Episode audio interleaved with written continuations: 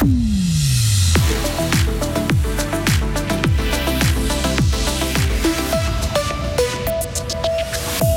Les préfets des sept districts du canton ont besoin de personnel supplémentaire. Les autorités ont tranché pour participer à la grève féministe. Les employés de l'État devront prendre congé le 14 juin.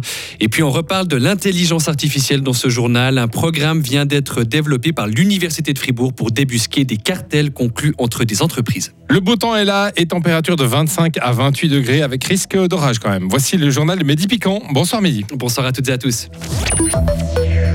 Préfecture recherche juriste. Les six préfets et la préfète ont fait leur bilan de l'année 2022 devant la presse aujourd'hui.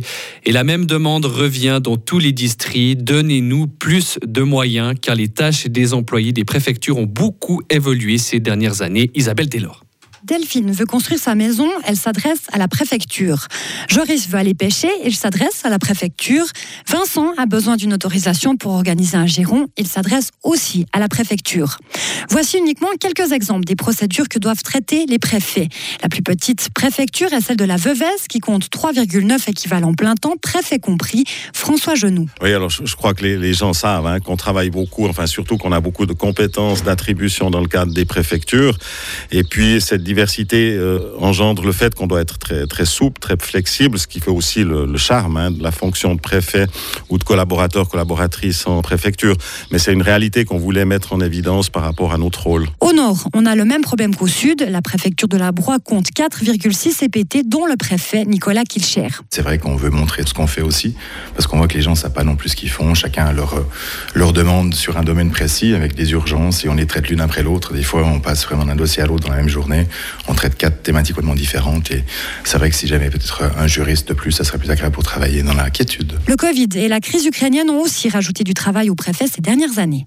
Une solution pour mieux gérer la quantité de travail consiste à créer une, association de communes. Il y en a par exemple trois déjà dans la Broye. Une quatrième va bientôt voir le jour. Le 14 juin, une grève qui n'en est pas vraiment une. Le personnel de l'État de Fribourg ne pourra pas exiger d'être absent ce jour-là.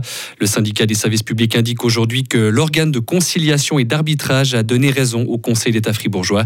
Autrement dit que la grève féministe est une manifestation qui vise l'égalité homme-femme mais qui n'existe pas de conflit collectif de travail. Une position que regrette le syndicat. Il invite le plus d'employés possible à prendre congé le 14 juin détecter grâce à l'intelligence artificielle des entreprises qui forment des cartels. Des scientifiques fribourgeois ont développé un algorithme capable d'identifier des entreprises qui s'arrangent entre elles sur les prix lors d'appels d'offres publics. La découverte de tels cartels est longue et difficile pour les autorités de surveillance qui ont souvent besoin de beaucoup de juristes. Avec cet algorithme, l'idée est donc de gagner en efficacité selon le professeur Martin Hubert de l'Université de Fribourg. La valeur ajoutée de ce algorithme, c'est qu'il peut rendre le processus de euh, détecter des cartels plus efficient parce que ça permet de se focaliser sur les cas suspects. Ça veut dire c'est pas nécessaire en fait de euh, vérifier tous les cas, mais euh, ça donne une première idée où se trouvent les, les, cas qui sont suspects, où il vaut la peine en fait d'investiguer en profondeur euh, qu'est-ce qui se passe? Et les chercheurs estiment que cet algorithme donne maintenant aux autorités un soutien supplémentaire dans la détection et la lutte contre les accords illégaux.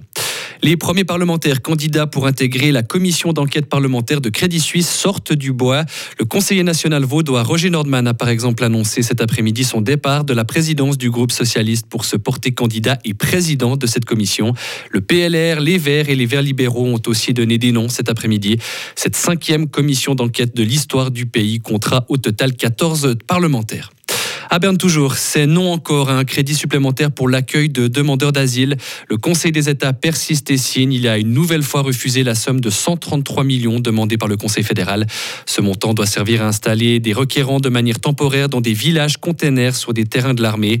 Malgré la pression des cantons et des communes hier, le Conseil des États maintient donc son opposition.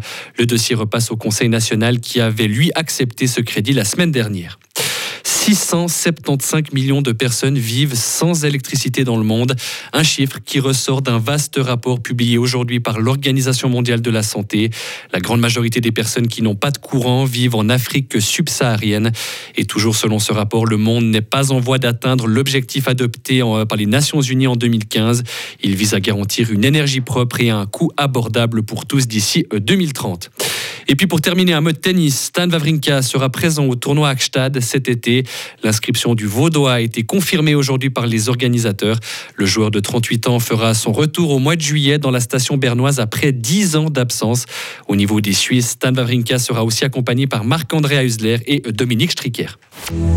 Retrouvez toute l'info sur frappe et frappe.ch.